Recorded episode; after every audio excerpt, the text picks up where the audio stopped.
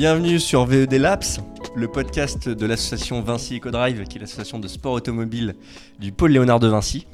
Euh, c'est notre tout premier épisode, donc le Lapoine. Voilà. Et, euh, et aujourd'hui, comme premier invité, comme premier guest, ma foi, on a Victor Veil, euh, qui est un ancien membre de VED, qui a été responsable communication et qui surtout a été pilote de notre prototype d'efficience. Pilote combien de fois? Je l'ai fait à deux courses différentes et j'ai toujours le record, je crois. Ah là là et là ça, c'est cool. Ça, c'est le petit flex, c'est le petit flex. Donc, euh, bah, comme première question, Victor, euh, c'est bah, présente-toi. euh, depuis combien de temps t'es à... Enfin, depuis euh, combien de temps bah, t'as été à VED Qu'est-ce que tu fais maintenant? Let's go.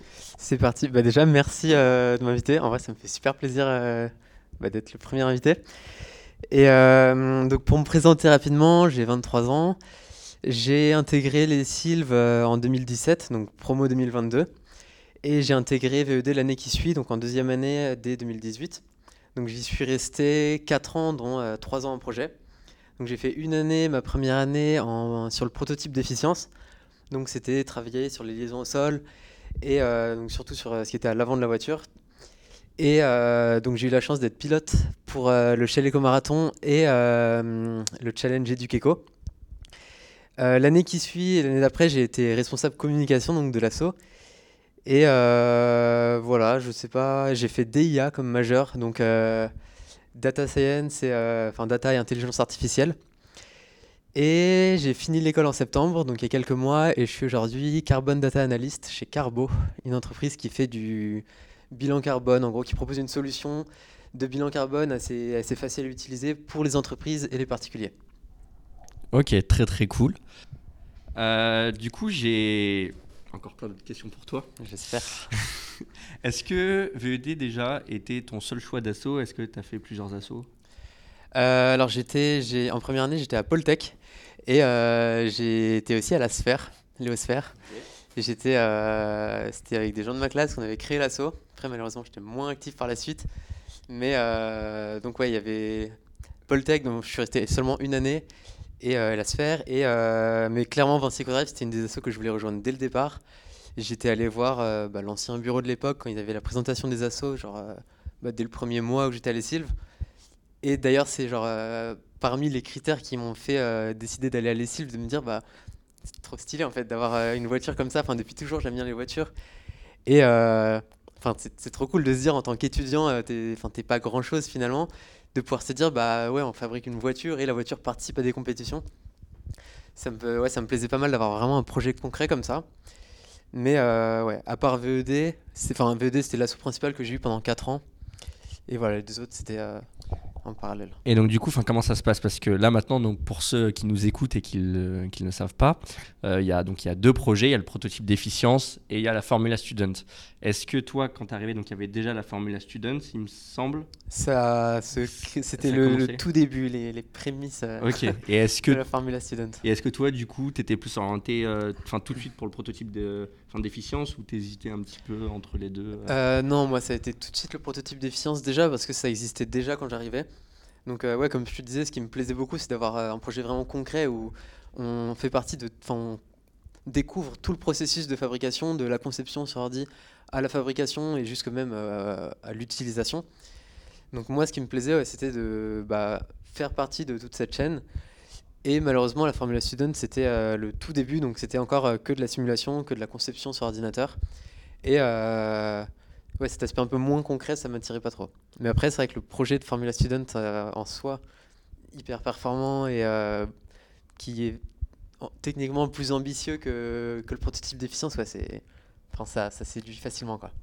Ok, trop cool. Et en tant que respo du coup communication, qu'est-ce que tu faisais? Enfin, en tant que, que, que respo comme du coup. Quel était le job Euh, bah, ce qui m'a motivé au début de faire, pour faire Espocom, c'est déjà de faire du contenu sympa et plus visuel pour l'association.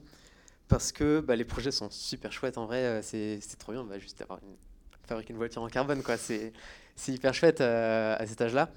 Et je trouvais ça dommage qu'elle soit pas plus mise en valeur, alors qu'il y avait les moyens qui suivaient, c'est-à-dire bah, par exemple la suite Adobe pour faire du montage, de la retouche, euh, tout ce qu'on voulait, et un bon appareil photo. Enfin, il y avait du, bon matériel, honnêt- honnêtement. Donc, je m'étais dit en tout premier lieu, bah ouais, c'est- dommage et ça vaut le coup d'aller plus loin là-dessus. Donc c'est ce qui m'a motivé. Et à part ça, il y avait aussi une grosse partie de bah, conception de, bah, contenu visuel, que ce soit, euh, je sais pas, des, affiches, on va dire, du, du, contenu pour les réseaux sociaux aussi. Tout ce qui pouvait être. Euh, c'était surtout de la communication externe, donc, mais tout ce qui pouvait présenter l'assaut et euh, un peu lui, la mettre en valeur. Quoi. En tout cas, c'est ce qui me plaisait. Ok, trop cool. Euh, donc, tu as bossé sur la liaison au sol du véhicule, tu as été Respocom, et donc la troisième expérience, c'est pilote. Euh, du prototype d'efficience donc, euh, pendant deux ans. C'est ça? Non, une année du coup. Une année? Ah, L'année d'après, il y avait le Covid. Ah oui, c'est vrai, malheureusement. Ok, du coup, je veux bien que tu nous parles de cette expérience parce que, enfin, forcément, déjà, enfin, tout le monde ne peut pas être pilote pour le PE, c'est le cas de le dire. Euh, comment ça se passe? Est-ce que, euh, est-ce que du coup, ça, enfin, combien de temps ça a duré en gros dans la compétition? Est-ce que tu étais stressé euh, Comment c'était? Bah déjà, comme tu disais, tout le monde ne peut pas être pilote, donc j'avais, c'était un petit privilège. J'ai, eu la chance de, de, pouvoir un peu représenter comme ça l'assaut en tant que pilote.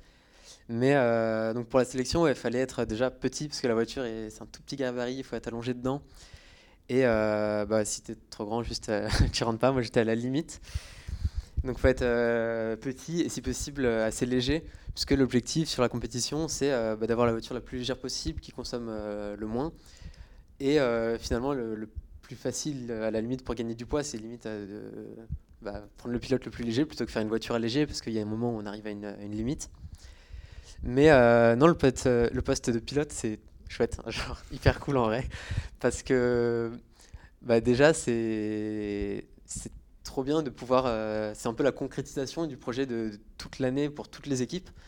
Donc c'est chouette de pouvoir euh, bah, la, faire rouler. quoi. Mais en même temps, il y a quand même un peu de stress, de responsabilité de se dire ouais, c'est le travail de tout le monde. Je n'ai pas envie d'être responsable de s'il y a un souci. Mais, euh, mais non, c'est assez chouette. Enfin, le déroulement des, des pilotes, c'est euh, quand on est aux compétitions. Euh, enfin, c'est surtout la description du Shell que je vais te donner parce que c'est celle qui était la plus complète, on va dire. Mais c'est assez sympa. Enfin, sur les compétitions, c'est, on se réveille assez tôt pour aller au briefing des pilotes, donc ils vont nous expliquer, ça c'est assez bien fait, toutes les règles de sécurité pour bah, la voiture, pour l'interaction avec les autres et sécurité sur la piste. C'est par exemple des règles de, on n'a pas le droit de klaxonner, enfin on est obligé de klaxonner, pardon, quand on dépasse quelqu'un, parce que comme la visibilité est assez réduite, il faut pas qu'il y ait de gestes, de gestes assez brusques, parce que ça va très très vite de renverser les voitures. On a vu quelques petits accidents comme ça où les voitures, se, ça va pas très vite, donc euh, le prototype d'efficience, pour ceux qui savent pas, c'est des voitures qui doivent rouler à une vitesse moyenne, je sais plus, c'est 25 ou 30 km/h. Si tu es en dessous, tu es disqualifié. Donc l'objectif c'est d'être au-dessus, mais plus tu es lent, moins tu consommes en général. Donc c'est pas des vitesses folles. Plus rapide qu'on ait fait avec la voiture, ça doit être autour de 50. C'est assez marrant, 50. Hein, mais ouais, même à ces vitesses-là, il y a des voitures qui se tapaient un tout petit peu sur des virages ou quoi que ce soit. Et euh, bah, ça fait des tonneaux très vite et les voitures sont bien abîmées, voire euh, plus utilisables. Donc c'est un peu stressant là-dessus. Mais euh, c'est des sensations hyper chouettes. Parce que comme on est allongé dans la voiture, on est déjà très très près du sol. Et comme bah, le but c'est d'avoir une voiture qui soit performante, il y a zéro confort à l'intérieur, c'est vraiment on est couché sur le carbone, il n'y a pas de suspension, il n'y a rien. Donc c'est pas très confortable, mais euh, ça fait que les sensations sont. on ressent vraiment tout ce qui se passe sur la piste, tout ce qui se passe sur la voiture. Donc c'est assez euh, prenant, on va dire. Enfin, on est on est assez vite focus sur ce qui se passe et euh, c'est assez chouette. Mais le truc qui est moins fun, c'est que c'est quand même assez long. Enfin, le, au chalet marathon, les runs, c'était en général 45-50 minutes. Et il fait chaud. il fait très chaud. Et on est quand même très serré. Mais, euh, mais non, en fait, ça s'oublie assez vite parce que ça te donne envie ouais, de, faire la perf la mieux, même si ça dépend pas forcément que du pilote. Mais euh, ouais, à la fin, sortir de la voiture et apprendre que bah, a fait une super perf, c'est trop cool et tout le monde est content. quoi. Ah, trop cool. Ouais, bah, quand tu parles d'accident, ça me faisait penser euh, au film, je crois que c'est Le Mans 66, je sais pas si tu l'as vu. Ouais. la, fin, la scène bah, justement où tu as tous les pilotes qui, qui avancent vers leur véhicule et qui démarrent et on voit enfin, dès le début des accidents qui sont assez. Hein. C'est aussi violent que ça, du coup euh Bah, quand même pas. ça va un peu moins vite, les voitures sont moins lourdes. Mais euh, bah, c'est que c'est impressionnant de voir euh, bah, des voitures qui se retournent. et surtout, ouais, c'est que t'as pas envie que le travail de toute ton année, ce soit, ça finisse comme ça. Quoi.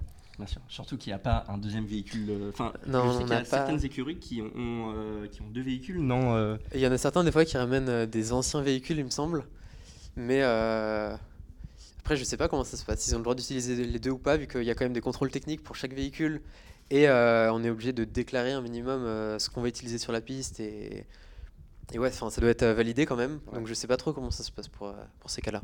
Ok, parce que oui, euh, euh, tu passes une série de tests aussi euh, par les, enfin, ceux qui staffent en fait dans la compétition, c'est ça? Enfin, je crois qu'il y a quelque chose où tu dois voir euh, avec les rétroviseurs ce que fait quelqu'un. Je crois que enfin, Ouais, c'est ça. Il y a, bah, pour valider, en fait, pour, vali- pour aller sur la piste, pour être autorisé à y aller, au Chalet Marathon et même aux autres courses, il y a, il y a plusieurs étapes. Il y a un contrôle technique et un contrôle, euh, on va dire, de bah, tout ce qui est lié à la conception de la voiture, donc euh, la mécanique et l'électronique beaucoup. Mais euh, pour valider le contrôle technique et tout ce qui est lié à la sécurité, il faut bah, déjà euh, respecter toutes les règles de taille, de tout le cahier des charges de la voiture. Il faut que le pilote puisse, s'extraire de la voiture assez rapidement pour bah, les raisons de sécurité. Il faut qu'il soit harnaché d'une certaine manière, donc avec des ceintures spéciales de compétition. Il faut que la voiture freine bien, qu'elle tourne suffisamment bien, donc euh, avec un rayon de braquage, euh, il y a un, maximum qu'il ne faut pas dépasser. Et, euh, ouais, comme tu disais, y a, on est obligé de voir ce qui se passe devant et derrière, donc avec les rétroviseurs, et ils testent en fait les angles morts pour voir si, c'est adéquat avec, euh, avec les régulations. Ok. Et euh, du coup, enfin, point de vue des équipes, est-ce qu'il y a une bonne ambiance euh, justement, bah, enfin, entre pilotes? Est-ce que vous échangez entre pilotes? Ou est-ce qu'il y avait un petit peu plus de, concurrence euh, Comment ça se passait justement l'ambiance Non, franchement, bah, en tout cas, des équipes avec nous, avec qui nous on, communiquait, c'était trop sympa. Enfin, on, pouvait pas mal échanger avec des gens qui viennent de, bah, de plusieurs pays d'Europe, vu que le Chalet Marathon c'est international. Donc il y avait déjà ça qui était assez sympa. Il y a surtout tous les âges aussi. On a vu des équipes qui étaient des équipes de collégiens et ils étaient super sympas. Enfin, c'est trop cool de voir euh, les différents niveaux qu'il y a. Après, cette équipe-là, c'était surtout le professeur qui, travaillait, qui était très sympa d'ailleurs. Mais non, l'ambiance, elle est super chouette. C'est assez facile d'échanger avec les autres, que ce soit sur euh, bah, la manière dont on a fait notre voiture, euh, donc pour voir un peu comment les différentes équipes ont abordé le, le prototype dans notre cas, et ouais, quelles technologies ils utilisent ou quel design, parce qu'on voit qu'il y a quand même quelques designs qui se répètent, certaines voitures qui sont d'ailleurs euh, dupliquées, qui doivent utiliser le même moule, mais c'est assez intéressant de parler avec les autres là-dessus, et ça nous aide d'avoir euh, d'ailleurs euh, comment on pourrait améliorer notre voiture euh, par rapport aux équipes qui sont meilleures ou alors euh, qui ont fait des trucs un, peu sympas. Mais euh, non, clairement, les compétitions, c'est une ambiance hyper sympa. Enfin, c'est la cohésion de groupe, elle est beaucoup plus forte que, bah, pendant l'année de manière générale, vu qu'on est tous là bah, pour la voiture, pour que ça marche, pour euh, bah, faire une bonne performance. C'est plus intense aussi le rythme. C'est il y a bah, tou- toujours des soucis de dernière minute qui arrivent. Donc tout le monde est obligé de, de s'activer un peu à la dernière minute pour euh, bah, faire en sorte que ça marche avec les différentes compétences qu'on a. Tout le monde essaie d'aider comme il peut. Et non, il y a une ambiance qui est vraiment sympa et ouais, qui soude bien les équipes. Ok, trop bien. Euh, là, du coup, bah, forcément, tu n'es pas sans savoir que le Chaleco Marathon, c'est encore cette année, bien sûr, euh, qu'on va y participer. Du coup, euh, si notre futur pilote, là, pour cette année, écoute ce podcast, qu'est-ce que tu lui donnerais comme conseil, justement, en tant que toi, ancien pilote de VED Est-ce que sur quoi il doit se focus en particulier Qu'est-ce que tu peux lui dire? Moi, ce qui m'avait pas mal aidé, c'était de. Déjà, on est en communication tout le temps avec quelqu'un qui est à l'extérieur de la piste pour savoir euh, les performances qu'on fait, si on va trop vite, pas assez vite, si on consomme trop. Donc, euh, il y a quelques chiffres qui sont donnés, enfin qui sont transmis à la voiture en, temps réel. Donc, ça permet d'avoir des indications. Mais euh, ce qui me paraît important, c'est quand même de bah, déjà faire le repérage du circuit et essayer de voir, bah, de calibrer le mieux possible les endroits où il faut accélérer parce que bah, si on arrive à optimi- optimiser ça, on a quasiment plus besoin d'accélérer sur le circuit, une ou deux fois euh, maximum, c'est l'idéal. Mais euh, sinon, non, sur la piste pendant la compétition, moi, je dirais surtout de faire attention vraiment à se concentrer sur les, les règles, donc euh, le klaxon, les dépassements, même les lignes de sécurité, parce que les pénalités, ça arrive vite et ce serait dommage de se faire annuler un temps ou de se faire éliminer de la compétition pour quelque chose comme ça. Il y en avait eu quand on y était de gens qui, qui ont créé des situations assez dangereuses. C'est-à-dire euh, que quand il y a des voitures qui ont des soucis, elles s'arrêtent au milieu de la piste. et il y a des commissaires, comme sur une course officielle, qui viennent les aider. On a des drapeaux jaunes ou des drapeaux rouges selon la situation. Et on avait une équipe comme ça qui a été disqualifiée parce qu'ils sont pas du tout ralentis sur un virage rapide et à l'aveugle en drapeau jaune. Et ça aurait pu être super dangereux parce qu'ils avaient une voiture qui était très aiguisée, on va dire, à l'avant, qui était assez, assez balèze. Et, ouais, il me semble qu'il était rentré dans les, dans les jambes du commissaire ou quelque chose comme ça.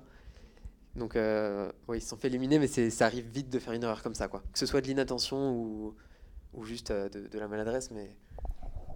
Et en tant que, euh, enfin justement, pour cette compétition, est-ce que tu trouves que c'est très professionnalisant? Est-ce que la compétition, enfin, elle, elle, donne un peu lieu d'être organisée en tant qu'amateur, ou est-ce que c'est vraiment très sérieux comme, comme événement?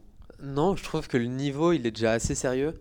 Bah, rien que quand on voit les différentes voitures qu'il y a, les technologies, les utilisées, bah, rien que la fibre de carbone, c'est, enfin, je considère pas que ce soit vraiment un matériau amateur aujourd'hui, parce que bah, son utilisation, c'est beaucoup plus poussé. Il faut faire euh, bah, toute une étude de résistance, il faut faire des moules dédiés. Quand on fait nous-mêmes le carbone, il certaines équipes qui le font pas.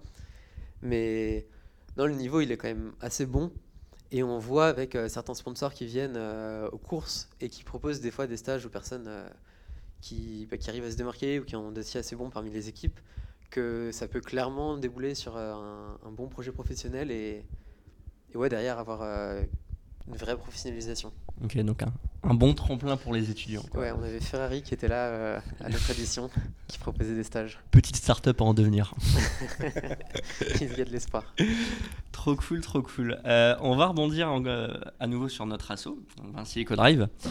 Euh, je sais, oui, parce que c'est vrai que je me suis pas présenté moi, mais donc du coup, je suis le, je suis le, coprésident de cet asso bah, depuis avril dernier. Et j'ai fait passer beaucoup d'entretiens et il y a beaucoup de personnes qui me demandaient, ouais, mais moi, enfin, cette asso elle m'intéresse, mais je suis pas tant dans les voitures euh, que ça. Enfin, je regarde pas tout le temps la Formule 1, par exemple, ce genre de choses.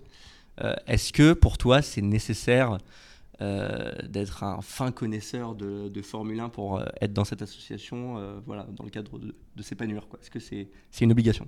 Bah, obligation, non. Après, c'est sûr que ça aide de, comprendre un petit peu, d'avoir des bases sur, je vais pas dire la mécanique, parce qu'au final, on fait pas tous de la mécanique. Enfin, c'est même assez rare qu'on fasse vraiment de la mécanique. Mais ça aide de comprendre euh, bah, comment fonctionne une voiture, les différentes pièces qui existent. Euh, par exemple, euh, juste comment la, la, puissance du moteur est retransmise aux roues. Des petites connaissances comme ça, ça aide, je trouve, quand on est en projet. Mais c'est clairement pas nécessaire pour entrer dans l'assaut et pour, bah, pour apprécier le projet. Quoi. On apprend plein de choses et on voit tout un cycle de vie, enfin toute la, création d'un produit de manière générale. Et euh, enfin, c'est la création qui s'applique à une voiture, mais qui pourrait s'appliquer aussi bien à, je sais pas, un paquet de bonbons qu'à un avion, quoi. Donc c'est intéressant de voir toutes ces étapes et, euh, et juste de voir ce qui nous plaît dans tout ça, si, si jamais ça intéresse les gens.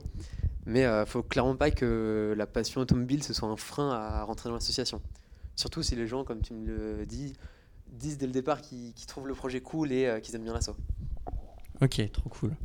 Euh, j'en ai d'autres aussi euh, qui me disent euh, que ce qui les intéresse aussi, c'est le caractère, on va dire, éco-friendly de l'assaut. alors oui, donc ce qu'il faut savoir, c'est que nos deux projets sont 100% électriques. Mais que, qui dit électrique dit aussi des, des grosses batteries, et ça c'est en particulier pour la Formula Student.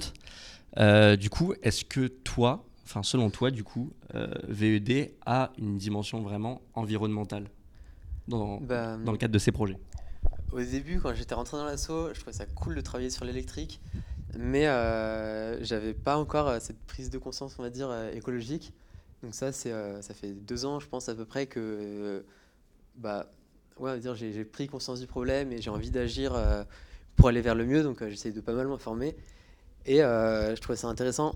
Après avoir, bah, après m'être intéressé beaucoup plus à tout ce qui concerne le climat, revenir sur mes expériences passées. Et en repensant à VED, c'est vrai que je trouve ça assez chouette au final de les deux projets qu'il y a. C'est-à-dire que sur le prototype d'efficience, c'est une voiture qui est beaucoup plus légère et qui vise euh, bah, la, réduction de consommation au maximum. Donc euh, bah, avec euh, typiquement les, pénuries d'électricité, enfin pas les pénuries, mais l'abaissement des stocks d'énergie qu'on a, ça, rentre un peu dans ce contexte. Et la Formula Student, c'est un pan tout opposé, mais qui vise vraiment la performance.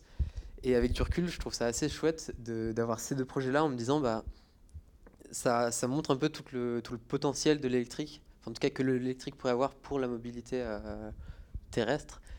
De se dire, bah, d'un côté, ça, ça, permet, de, si on l'utilise bien, d'avoir une consommation qui est vraiment, vraiment réduite par rapport à du thermique, parce que le rendement de l'électrique est vraiment bon par rapport au thermique. Qui, je crois que ça peut monter jusqu'à 90% de rendement contre euh, quelque chose qui doit stagner autour de 50% pour le thermique. Et donc de ce côté-là, ouais, la réduction de consommation, je trouve ça chouette. Et de l'autre côté, il y a la performance, euh, on va dire, pure, que, qui est bien mise en avant avec l'électrique, parce qu'il y a un, vrai potentiel. Et là, je trouve qu'on. Enfin, ça fait pas très longtemps qu'il y a des compétitions vraiment électriques, comme la Formula, Formula I qui existe, ou les compétitions électriques en Formula Student.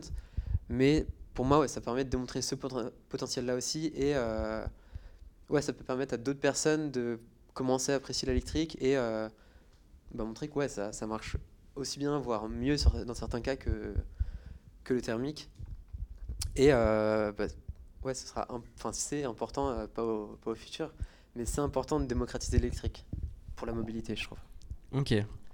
Euh, du coup, si on reste sur les voitures, toi, je sais que tu aimes bien les voitures. J'aime bien les voitures. mais aussi, donc, enfin, tu, tu veilles à essayer de d'avoir un respect sur l'environnement et à agir de façon un peu éco-responsable. Euh, est-ce que tu penses que la voiture, c'est compatible avec un monde qui est éco-responsable et est-ce que tu vois la voiture en gros dans, le, dans un futur qui est euh, éco-friendly en fait bah, Dans tous les cas, on sait très bien que ça va pas disparaître la voiture. Enfin, c'est une liberté que, enfin, c'est le premier argument, mais la voiture, c'est une liberté. Ça permet à plein de gens bah, de pouvoir aller plus loin, plus facilement, il y en a certains qui ont besoin de la voiture pour aller au travail, mais clairement, on ne peut pas continuer à avoir le même usage que la voiture aujourd'hui. Il y a beaucoup trop, de, beaucoup trop de voitures individuelles, on utilise beaucoup trop, et euh, enfin, la consommation énergétique de manière générale des voitures est quand même énorme. Quand on, regarde euh, l'empreinte carbone d'un Français moyen, il y avait une, étude qui a été faite par euh, MyCO2, c'est rattaché à, Carbon 4, je ne sais pas si tu connais, c'est en gros, le bureau d'études, enfin pas le bureau d'études, mais le, pardon, j'ai pas le mot, le, dire la, boîte de conseil de Jean-Marc Jancovici qui permet aux entreprises de bah, faire leur bilan carbone, obtenir des conseils. Enfin, c'est vraiment très engagé du coup pour mesurer, on va dire, l'impact énergétique de, des entreprises ou des objets de manière générale. Donc à côté de leur travail, ils font aussi des études. Et il y en a une qui était sortie donc, sur l'empreinte carbone moyenne d'un Français on voit aujourd'hui que c'est à 9,9 tonnes. Je crois qu'il était sorti l'an dernier, donc en 2021, ce rapport. Et euh, donc parmi ces catégories, la voiture, elle est loin devant aujourd'hui. Et, et ouais, c'est un des postes sur lesquels c'est entre guillemets le plus facile d'agir parce qu'on voit qu'il y a quand même énormément de situations aujourd'hui où la voiture, c'est pas nécessaire pour euh, nos déplacements. Je sais plus combien c'est le pourcentage de déplacements qui font moins de 5 km mais il est assez énorme par rapport à toutes les utilisations donc, euh, de voitures.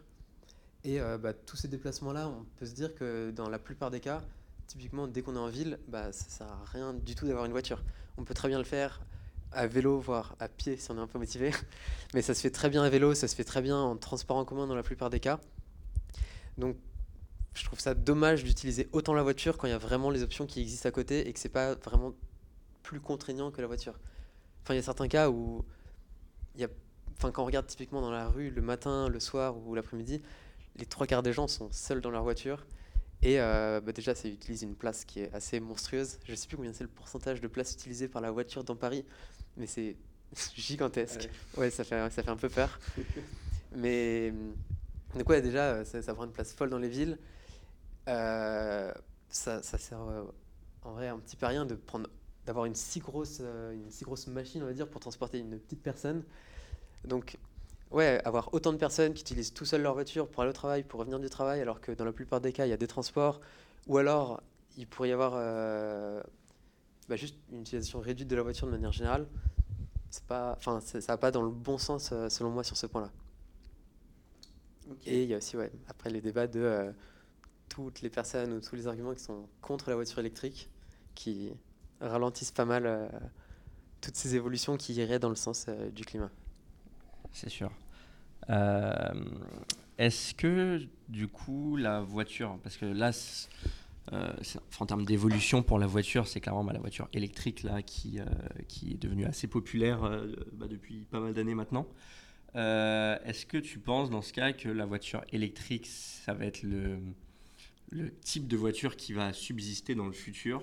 Ou est-ce qu'il va y avoir d'autres alternatives, du style bah, l'hydrogène aussi qui commence à faire parler d'elle? euh, Est-ce que ouais, bah, l'hydrogène peut euh, être un concurrent à la voiture électrique? Bah ça, je, ne suis pas hyper renseigné sur l'hydrogène. J'avais essayé de regarder un petit peu parce que j'ai surtout fait des comparaisons sur euh, tout ce qui existait entre thermique et électrique. Mais euh, hydrogène, donc du coup, ça revient à un moteur électrique au final. C'est juste la manière de créer l'énergie qui est différente avec les piles à combustible. Mais euh, il y a plusieurs manières déjà de, produire de l'hydrogène. Il y a, je sais plus comment on les appelle, il y a hydrogène vert ou bleu, enfin il y en a plusieurs couleurs. Mais en gros, c'est euh, certains hydrogènes qui sont produits à partir d'énergie fossile et d'autres qui sont produits à partir d'énergie renouvelable.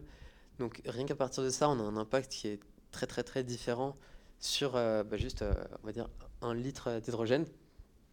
Donc si, si, on a un hydrogène qui n'est pas produit à partir d'énergie renouvelable, on est déjà sur un impact qui est, qui est assez négatif par rapport à de l'électrique on va dire.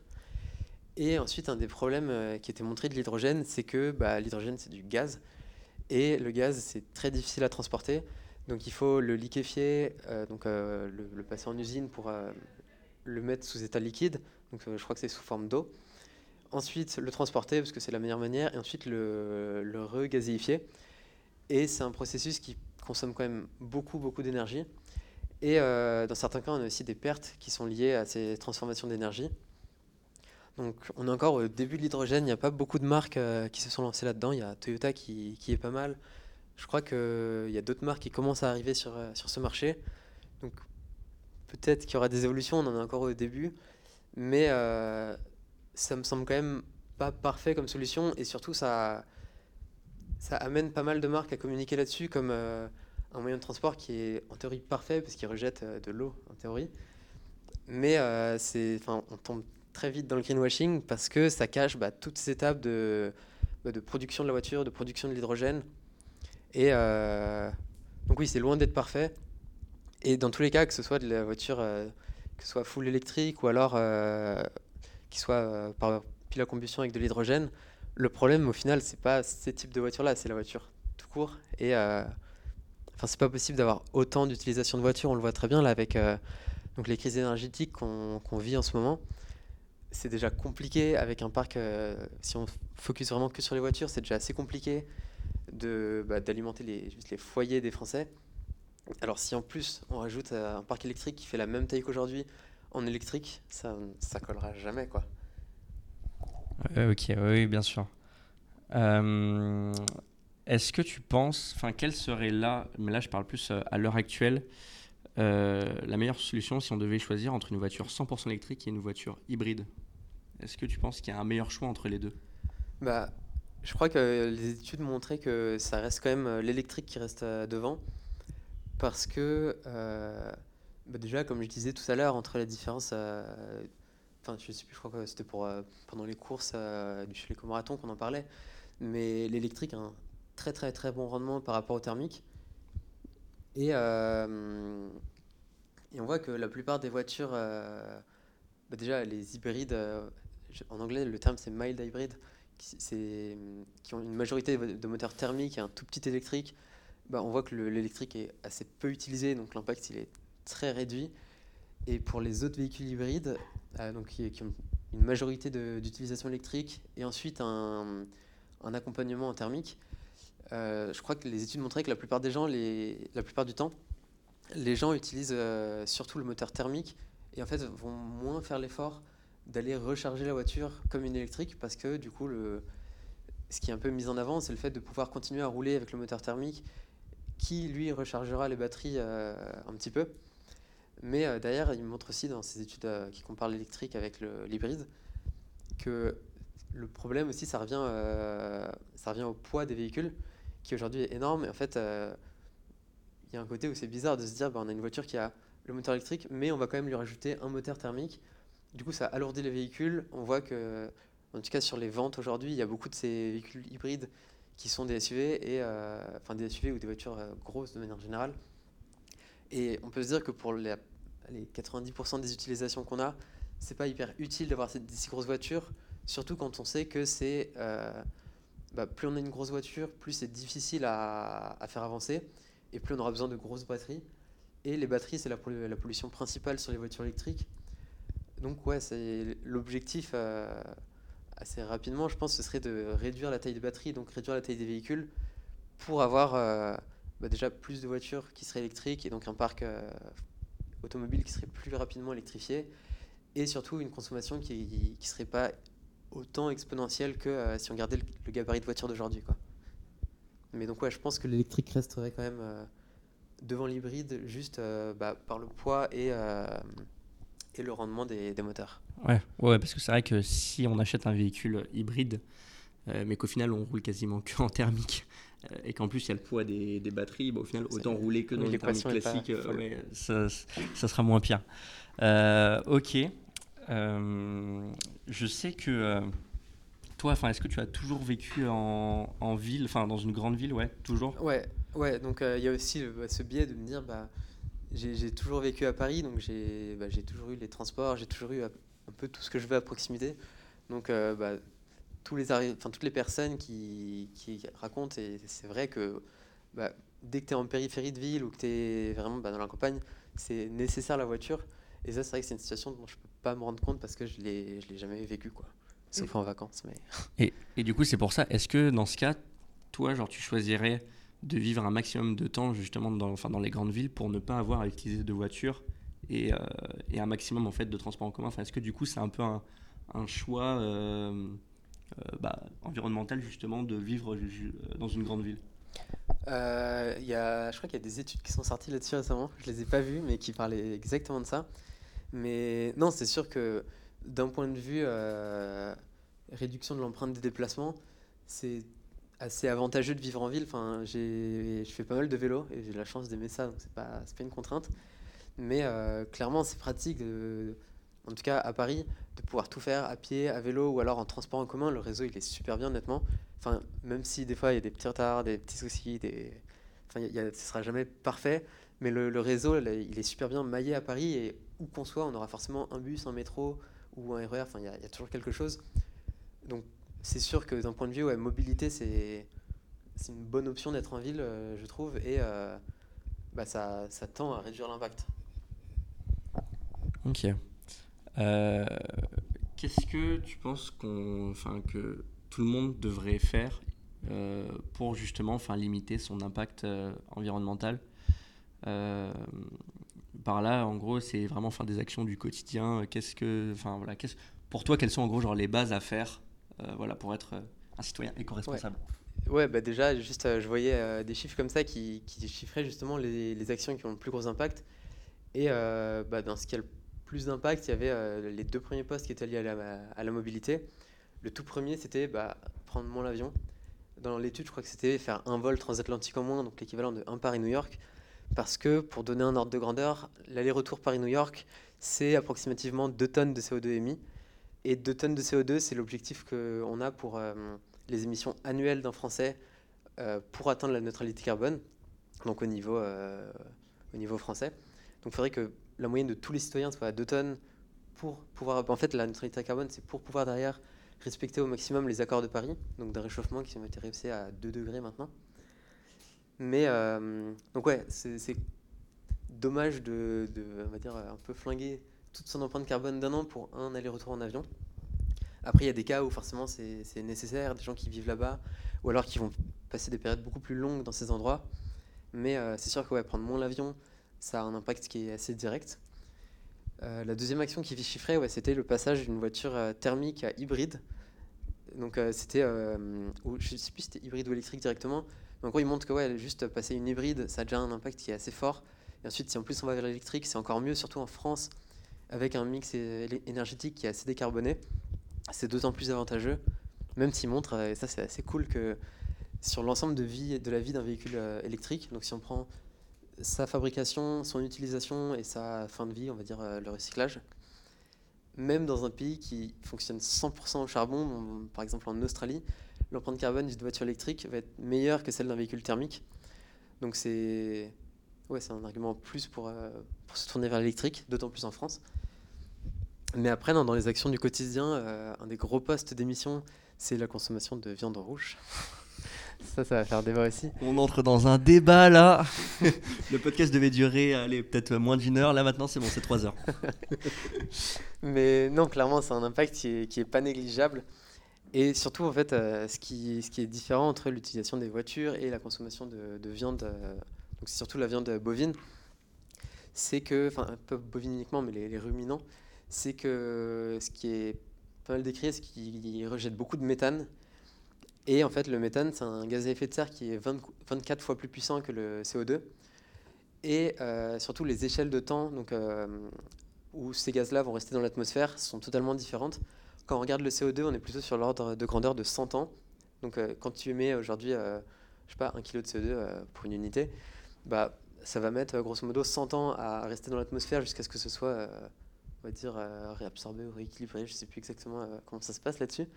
Alors que pour le méthane, c'est à peu près 10 ans. Donc l'impact, il est beaucoup plus rapide, beaucoup plus fort. Et réduire simplement sa consommation, pas forcément arrêter, c'est pas un effort qui est monumental. C'est accessible à tout le monde et personne ne va en mourir. Et ouais, là-dessus, c'est des, ouais, des grosses économies. Après, il y a éventuellement acheter moins de produits, surtout électroniques, parce que bah, la majorité de la, des émissions carbone d'un produit électronique, c'est lié à sa production uniquement. Donc, euh, ouais, si juste on en achetait moins, qu'on achetait plus de reconditionnés, ça aurait un petit impact. Et ce que je trouve un peu dommage aujourd'hui avec la plupart des gens ou la plupart des communications de manière générale, que ce soit bah, des marques ou même euh, des, différents ministères, c'est que les ordres de grandeur sont assez, euh, assez faussés et dans les messages qu'ils transmettent. Par exemple, bah, il y avait le, message qui avait fait pas mal parler de l'ancienne ministre qui a du coup démissionné de la transition écologique en France, euh, qui était passée à la radio et qui, disait en gros, euh, bah, ça a beaucoup plus d'impact de, trier ces petits emails rigolos avec des pièces jointes que euh, je ne sais plus sur quel débat si c'était les jets privés ou autre chose. Alors que non, enfin, oui, les, ordres de grandeur, ils sont pas, et je trouve ça limite dangereux de commencer à faire croire aux gens que bah, juste trier ses déchets, c'est suffisant, trier ses mails, c'est suffisant, alors que l'impact, c'est rien du tout. Quoi. Et il y a plein d'autres sujets ouais, sur lesquels ce serait beaucoup plus intéressant de communiquer, pas forcément d'impliquer les gens directement. Euh, bah, on ne va pas leur dire fais ça du jour au lendemain, ça aura un impact super bien, mais déjà de, leur, euh, de faire en sorte que les gens aient les ordres de grandeur en tête et sachent euh, bah, un peu plus précisément qu'est-ce qui consomme beaucoup d'énergie, enfin qu'est-ce qui émet plutôt beaucoup de carbone ou qu'est-ce qui est plutôt vert pour en gros savoir où focus les actions, ce serait bien de communiquer là-dessus dans un premier temps pour bah, que les gens décident de ce qu'ils ont envie de faire, parce qu'on va imposer aucune action à personne, ce serait pas hyper productif, mais que les gens puissent décider en se basant là-dessus, bah ouais, ça je vois que ça a de l'impact, et je serais capable de bah, réduire mon utilisation de, je sais pas, je, vais pas acheter un iPhone tous les ans par exemple, j'en suis capable, bah, ce serait bien que les gens aillent dans ce sens-là en partant bah, directement de l'ordre de grandeur et ensuite vers l'action. Plutôt que juste avoir des petites actions faciles qui n'auront euh, pas beaucoup d'impact, même si elles sont essentielles. Ok, ouais, euh, très clair. Euh, est-ce que, enfin, je sais que tu as, as, fait quelques pays, que tu as visité quelques pays, tu as fait quoi? Donc, bah, tu as bossé en Belgique, c'est ça? Ouais. Tu as fait quoi d'autre aussi bah, Dans le cadre des études, j'ai été qu'en Belgique. Après, je, on fait des voyages avec ma copine bah, dans, pour le loisir, on va dire, enfin, pour nos vacances. Il y a une question après ça, hein, t'inquiète. Hein, J'ai très peur. non, mais clairement, je suis pas parfait là-dessus. Cette année, on a pris beaucoup de fois l'avion. On est allé en Espagne, on est allé au Maroc et on est allé au Portugal. C'est loin d'être parfait. Et j'ai mon travail à améliorer là-dessus. L'été prochain, on part en train. Et ça, ce sera hyper cool. Mais euh... le mec, le mec qui dit de voyager, enfin de limiter en avion, il balance tous ses déplacements en avion. Non, mais si, si. Mais en fait, euh, ce qui est un peu plus euh, limitant, on va dire, c'est que je suis pas le seul euh, dans ces décisions, on va dire. Par exemple, euh, j'ai essayé d'arrêter la viande au, grand maximum, donc dès que je suis tout seul, je mange pas du tout de viande. Quand je suis invité ou que ou même juste que les plats végétariens me donnent pas du tout envie, bah, je prendrai aussi un peu de viande. Donc c'est pas parfait. Mais ouais, il faut prendre en compte aussi le fait que je suis pas tout seul à, faire ça, donc il faut faire des concessions à un moment et essayer d'agir bah, là où c'est possible plus rapidement, on va dire. Mais on y travaille. Je suis, non, mais bien sûr, je suis totalement d'accord avec toi. Et en fait, donc ma question qui en découlait, c'était donc tu as pu enfin, bah, observer des choses voilà, dans les pays que tu as visités. Est-ce que, en comparant avec la France, euh, est-ce que la France est, enfin, justement fait des mesures euh, qui sont un peu supérieures aux, autres pays? Est-ce qu'on est un petit peu plus en avance sur cette transition euh, écologique ou pas tant que ça finalement? Bah, ça, va dire, c'est une question qui m'intéresse de ouf parce que j'ai du mal à me rendre compte. Parce que justement, cette année, c'est donc bah, plus le temps avance, on va dire, plus, plus bah, je m'intéresse à, ces sujets et plus, enfin, plus j'ai de connaissances. Et, je me suis posé la question de savoir comment c'était dans d'autres pays, parce que la France, on est loin d'être parfait et on est loin des objectifs qui sont fixés. Là, cette année, euh, il tombé il y a quelques jours, on a réduit de moins d'un pour cent nos émissions, alors que euh, ouais, ça, devrait aller beaucoup plus vite. Je sais plus combien de pourcents par an, mais on est très en retard, quoi. Mais euh, quand je voyais les autres pays et enfin du coup du peu que j'en ai vu, parce que j'ai pas non plus beaucoup parlé avec les gens et je me suis pas intéressé beaucoup aux politiques qu'il y a là-bas. Mais quand je vois les autres pays, je me dis, bah ouais, en France, on n'est pas si mal non plus. Et euh, bah, on a de la chance d'être dans un pays comme ça, parce que je pense que c'est pas du tout pareil de bah, essayer de se battre, entre guillemets, pour, euh, pour arriver à des objectifs de, neutralité carbone dans un pays comme la France que dans d'autres pays qui sont beaucoup plus carbonés ou alors qui ont juste pas une culture du tout écologique. Euh, je, je, sais pas, genre, typiquement les États-Unis, ils en sont très très très loin. C'est beaucoup plus facile en France, mais j'ai du mal à me rendre compte des différences de, de, politique qui sont prises entre les pays pour, euh, bah, par rapport à cette transition. Mais ça m'intéresserait bien. Enfin, si jamais j'ai pas trouvé de réponse encore. Si jamais tu en as proposé, je, je suis preneur. Et bah, bah, let's go, c'est parti. Vous avez 4 heures. Sortez les ordi. euh, maintenant, je reviens plus à notre génération. Euh, Est-ce que tu trouves que notre génération euh, se sent concernée par ça? Est-ce que tu trouves que notre génération à cerner le problème plus que les nos générations, euh, je sais pas comment on dit, supérieures ou enfin, enfin bref, euh, antérieure. Voilà, génération antérieure. Voilà, c'est, mieux que génération supérieure. Euh, est-ce que ouais, enfin, bah, en gros, est-ce que tu penses que on, se sent plus impliqué par rapport à ce qu'on voit sur les réseaux sociaux? Est-ce que voilà, il y a un élan vers le bon? Bah, clairement oui, il y a, y a un, un, assez gros gap entre notre génération et les générations antérieure sur, euh, sur ces sujets-là. Mais euh, je trouve que c'est quand même pas assez. Enfin, c'est, ou alors c'est par rapport à. Bah, peut-être qu'il y, a aussi un contraste entre l'engagement que j'essaie d'avoir et euh, les, personnes, enfin en tout cas mon entourage, qui, qui, sont, enfin, qui vont moins vite en tout cas dans cette transition peut-être. Mais je trouve quand même que ça c'est pas encore au niveau par rapport à l'urgence qu'il y a derrière. Quoi. Enfin, il y a, y a encore plein de personnes, comme on en parlait, des ordres de grandeur qui les ont pas du tout. Et euh, c'est une des choses qui m'a motivé d'ailleurs à travailler là où je suis aujourd'hui. Je trouve que faire son bilan carbone, c'est super facile aujourd'hui. On peut le faire ça avec ma boîte euh, Carbo. hellocarbo.com. mais non, mais on peut le faire. Euh, sa promo. Il y, a plein de, de, produits. Il y a celui de l'ADEME, sinon, qui s'appelle Nos Gestes Climat, qui se trouve hyper facilement sur Google, qui prend vraiment entre 5 et 10 minutes maximum pour le faire je trouve que c'est hyper important de les faire et, en tout, et déjà de partir de cette base-là pour se dire, bah voilà, je, sais combien j'aimais, je sais les postes qui émettent le plus chez moi. Pour certains, ça se trouve, c'est la voiture. Pour d'autres, c'est peut-être les, vêtements, l'alimentation, la, les, les, transports. Enfin, c'est hyper varié selon les profils. Mais euh, tant qu'on ne connaît pas tous, je vais dire, euh, notre empreinte carbone et les leviers sur lesquels c'est le plus important d'agir, c'est compliqué d'aller dans le bon sens, quoi. Enfin, je, quand j'ai fait mon mémoire l'an dernier sur. Euh, c'était un peu différent le sujet, mais c'était sur l'impact euh, climatique des banques en France. J'ai pu interroger euh, plusieurs personnes qui donc travaillaient dans ces banques, certaines plus ou moins polluantes, on va dire, parce que c'est pas très vert la banque non plus, dans la plupart des cas. Et j'étais tombé sur quelques profils qui étaient super fiers de, recycler leurs déchets et de faire un petit potager. Et pour eux, si on faisait tout ça en France, la solution, euh, enfin, c'était la solution, quoi. On avait tout gagné et fini, quoi. L'accord de Paris euh, résolu, on applique ça dans d'autres pays et on est sauvé, quoi. Et ouais, quand on voit des choses comme ça, on, en est encore très très loin des objectifs. Et, euh, et ce qui est encore dommage aussi, c'est qu'il y a, bah, on parlait de la voiture électrique, mais il y a plein de critiques sur plein de, de sujets qui pourraient aller dans le bon sens. Ça peut être la voiture électrique, ça peut être euh, les, les 110 km/h sur l'autoroute, si on revient à la voiture. Et tous ces sujets-là, bah, pas grand monde au final va chercher à réfléchir, de se dire, bah, est-ce que derrière c'est, enfin, est-ce que c'est vraiment bien ou est-ce que, euh, en gros, chercher quels sont les, les avantages par rapport aux inconvénients. Et on voit que dans la, bah, la voiture électrique ou alors euh, les 110 km/h sur l'autoroute, on va faire que taper sur la mesure pour essayer de voir que le négatif. Et c'est assez rare qu'on bah, qu'on essaye de faire remonter tout ce qu'il y a de positif derrière. Et surtout, ce que je trouve hyper nul, c'est euh, bah, qu'on va taper dessus. On va enfin, rarement, en tout cas, se questionner sur ok, bah, est-ce que la voiture thermique derrière, elle est bien ou pas par rapport à l'électrique? Est-ce que. Enfin, tout ce qu'il y a de négatif de l'autre côté aussi, quoi, pour essayer de rebalancer et de bah, juste faire un choix un peu. Ouais, en bonne conscience avec tous les éléments, quoi. Ok. Mais euh, non, ouais, je trouve que c'est un peu lent. euh, à 30 Enfin, on- ça va dans le bon sens et on voit qu'il y a beaucoup plus d'engagement, mais c'est trop lent par rapport aux, aux enjeux et aux urgences, quoi.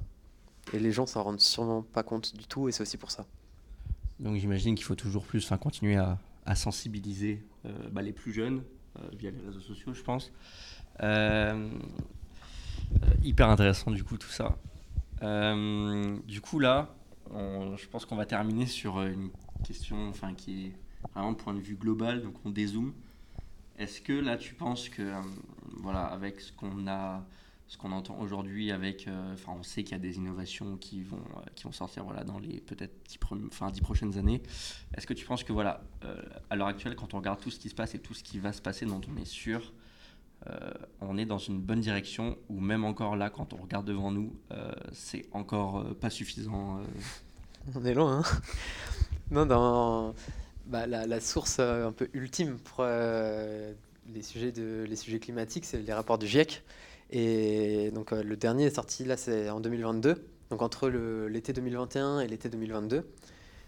Et grosso modo, enfin, le GIEC, euh, pour ceux qui ne connaisseraient pas, c'est le groupe intergouvernemental d'experts pour l'évolution du climat. Hop là. c'est casé Mais euh, non, en fait, leur travail, c'est il n'y a pas de travail de recherche, c'est uniquement de la synthèse. Donc, euh, ils publient, je crois que c'est entre tous les 5 et 7 ans. Ils vont prendre des, milliers des milliers de papiers scientifiques qui ont été publiés et validés, donc euh, quel- quelque chose de fiable. Et ils vont faire une synthèse de tout ça. Donc, c'est sur plein de sujets. Ça peut être sur le climat, sur euh, l'économie, sur la sociologie, sur euh, la psychologie, enfin vraiment sur plein de sujets différents. Et dans leurs travaux, ils vont, synthétiser tout ça pour avoir un peu une vision globale et en gros du moment T du climat et comment il pourra évoluer dans l'avenir. On voit que les rapports sont assez justes euh, sur les prévisions et que c'est même plus rapide et plus fort que ce qui est prévu. Mais euh, donc dans ces rapports, avec euh, si on continue un peu comme on est aujourd'hui, ou alors qu'on aura des petites innovations comme, comme on peut commencer à en voir, je crois qu'il nous dirigeait vers un- une évolution du climat de plus 3,5 degrés en 2100, ou en tout cas enfin, à la fin du siècle. Et sachant que l'accord de Paris, c'est plus 2 degrés d'émission, donc tout ça, c'est calculé par rapport à l'ère pré-industrielle, donc euh, début du 19e siècle, je crois, ou fin, je sais plus, en gros depuis le, à peu près le 19e siècle. Et, pour avoir un ordre de grandeur que j'avais entendu cet été et qui m'a pas mal marqué, pour un peu comprendre ces 3,5 degrés, parce que 3,5 degrés, on se dit, bah, si on passe de 12 à 15,5, bah, ok, ça peut être cool. Mais en gros, si l'ère pré-industrielle, donc euh, c'est le zéro, moins 5, c'est la dernière ère glaciaire qu'on a connue. Donc c'est le- l'Europe euh, recouverte de glace, pas de vie quasiment euh, dans toute cette zone, et c'est que 5 degrés de différence. Donc là, cet été, on a vu que c'était assez catastrophique tout ce qu'il y a eu sur les sécheresses, les inondations euh, l'été d'avant. On a eu euh, bah, beaucoup d'incendies. Enfin, c'est même, enfin, ça impacte tous les secteurs, que ce soit sur l'agriculture, l'énergie. Enfin, c'est global, quoi. Là, aujourd'hui, en France, on est que à, que, c'est horrible de dire ça, mais on est à 1,7 degré. Et donc ouais, c'est c'est déjà pas le monde du tout qu'on connaissait quand nous on était petits, quoi. Et on n'est pas si vieux que ça. Enfin, on n'a pas 300 ans. Et nous ne sommes pas dans les générations antérieures enfin, pas, pas- pas encore. Bientôt. pas encore Mais non, un monde à 3,5 éclairé, faut... enfin, je pense qu'il y a beaucoup de gens qui se rendent pas compte de à quel point c'est c'est pas le même monde, à quel point c'est c'est chaud. Et euh, ce sera du. Enfin, les températures qu'il fait là, pendant qu'on enregistre le podcast, euh, donc euh, début d'année 2023, c'est pas normal quoi. Enfin, il fait pas, il est pas censé faire 25 degrés en. Enfin, non, 25, j'exagère un peu, mais il a fait 22 degrés là, le 31 décembre. On est en hiver, quoi. Et enfin après, il n'y a pas que la météo qui va être euh, impactée, mais ça, impacte tous les secteurs. Mais il montre que ouais, si on continue timidement comme on le fait aujourd'hui, bah, on sera loin des objectifs et euh, enfin, c'est catastrophique. quoi. Du coup, euh, est-ce que tu, tu, continues genre, à garder quand même un petit optimiste à chaque fois que, Opti non, optimisme? ouais. on va, essayer de, parler français dans ce podcast. Euh, est-ce que tu, euh, tu continues de garder un petit optimisme quand il y a des, donc, des hommes politiques qui se retrouvent, bah, comme par exemple voilà, comme 22, comme 23 euh, Est-ce que, enfin voilà, à chaque fois, tu as quand même un peu d'espoir encore en ça? Tu trouves que c'est utile ou pas vraiment à chaque fois Bah oui, en vrai, oui, il y, a des accords qui sont bien, qui sont trouvés c'est timide, mais sans ces conférences, bah, il n'y aurait sûrement rien eu. Donc ouais, c'est important. Mais là, hier, il y a eu l'annonce du président de la prochaine COP, la COP 28, qui, sera à Dubaï. Enfin, rien que dire ça, c'est ironique, quoi. Et le, président de la COP 28, c'est le, PDG d'une compagnie pétrolière. On en est là, quoi. Et... Je le précise, c'est pas un, podcast humoristique. Hein. C'est vraiment censé être un podcast euh, d'ouverture sur plein de sujets. Ouais, non, c'est assez chaud d'en arriver là. Mais après, oui, ça reste essentiel. C'est un moment où les pays se retrouvent pour euh, bah, essayer, du moins, d'aller dans le bon sens. Mais, euh, mais ouais, non, c'est dur de rester optimisme, optimiste. On va, y arriver. Je l'ai contaminé, ça y est. c'est dur de rester optimiste. Mais euh, non, quand on reparlait de bah, genre, notre génération, de l'engagement beaucoup plus fort qui commence à bah, qui s'intensifie de jour en jour, c'est plutôt cool.